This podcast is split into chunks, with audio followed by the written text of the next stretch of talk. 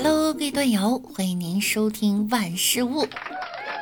那我依然是你们的肤白貌美、声音甜、帝都白美就差富的无萌女神小六六。好久没有听到这个介绍了哈。昨天呀，看了一个新闻，在澳大利亚墨尔本一个2012年关闭的废弃的野生动物园里面，有个人啊去探险了。在漆黑的地下室里，发现了一条被遗弃的、漂浮在甲醛溶液中的大白鲨标本。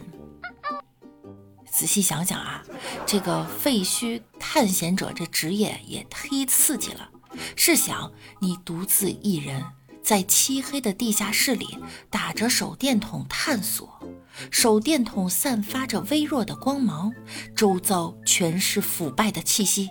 突然，你感觉前面好像有个什么庞然大物，一抬头发现，好刺激啊！前两天啊，看《动物世界》，一群蟒蛇猎人去澳大利亚探险，然后他解说到啊，澳大利亚大概有一百五十多种蛇类，其中呢，大约一百种是有毒的。我心想啊，那还有五十多种是没毒的，也还好。结果解说接下去说了一句：“还有五十多种是致命的。”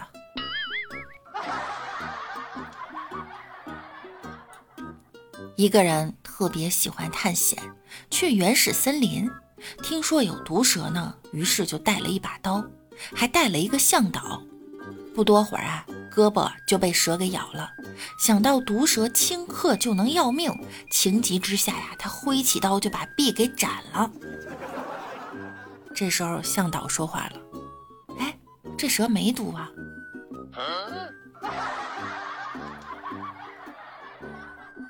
男子对女朋友说：“我们去一个恐怖的地方探险吧。”女朋友说：“好呀，好呀，哪里比较恐怖呢？”不如去女厕所吧，那里经常有好多血。那为什么不去男生宿舍？那里每天死几亿人呢，冤魂多。啊！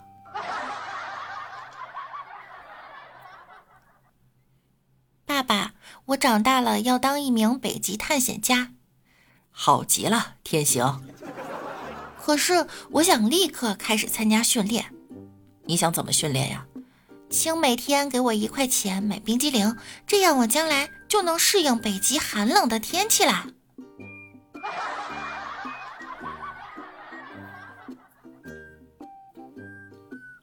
有一天，酒吧在沙漠里独自走了 n 天 n 夜，弹尽粮绝，快要饿死。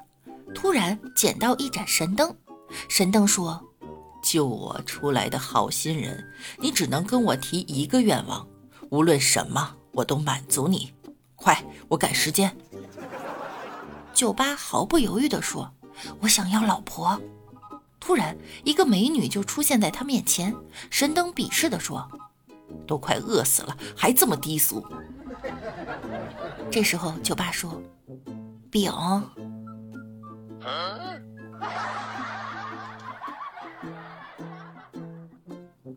有个人在沙漠里工作。一天晚上，他带着他的一个徒弟出去巡视，正好是大晚上，很荒凉。他徒弟呢就说自己从小就怕水，哥们儿就问啊，为什么？结果徒弟说了一句：“我小时候被淹死过。”好恐怖啊！早先呀，老有一些不干净的东西混进深夜运营的电车，很多在上面的小孩都被吓哭过。后来公交公司请了有本事的道士啊，解决了这个问题。自此呢，有轨电车就退出了历史舞台，路上跑的全部都是无轨电车。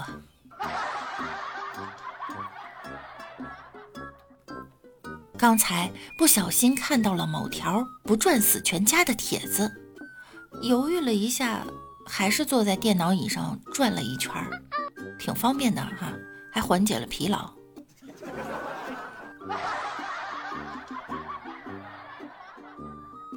男孩对女孩说：“遇见你之前，我的人生就是一片贫瘠的沙漠。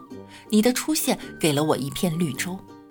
女孩开心地问：“啊，是因为我给了你人生的希望吗？”男孩摇摇头：“不，有了你，我的人生才有了草。”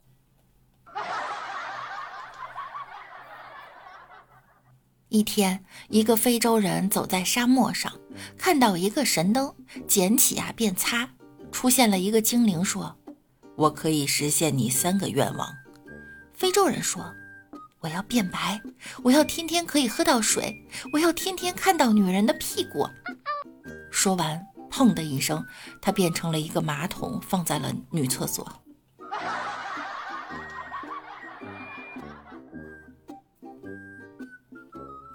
沙漠中，两个人饥渴难耐。喝同一口水时，一个用黄金杯，一个用塑料杯。前者得到虚荣的满足，后者却感到深深的自卑。然而，他们都忘了自己需要的是水，而不是盛水的杯。其实，人生亦是如此。首先要搞懂自己需要什么，不需要太华丽的装饰，平淡是真，知足常乐。说了这么多，我想表达的就是呢。有些东西其实大小它无所谓，能用就行。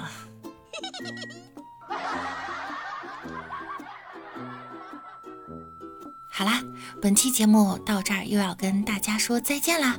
记得要关注、订阅、评论、分享、收藏、打扣、点赞。我们下期见，拜拜。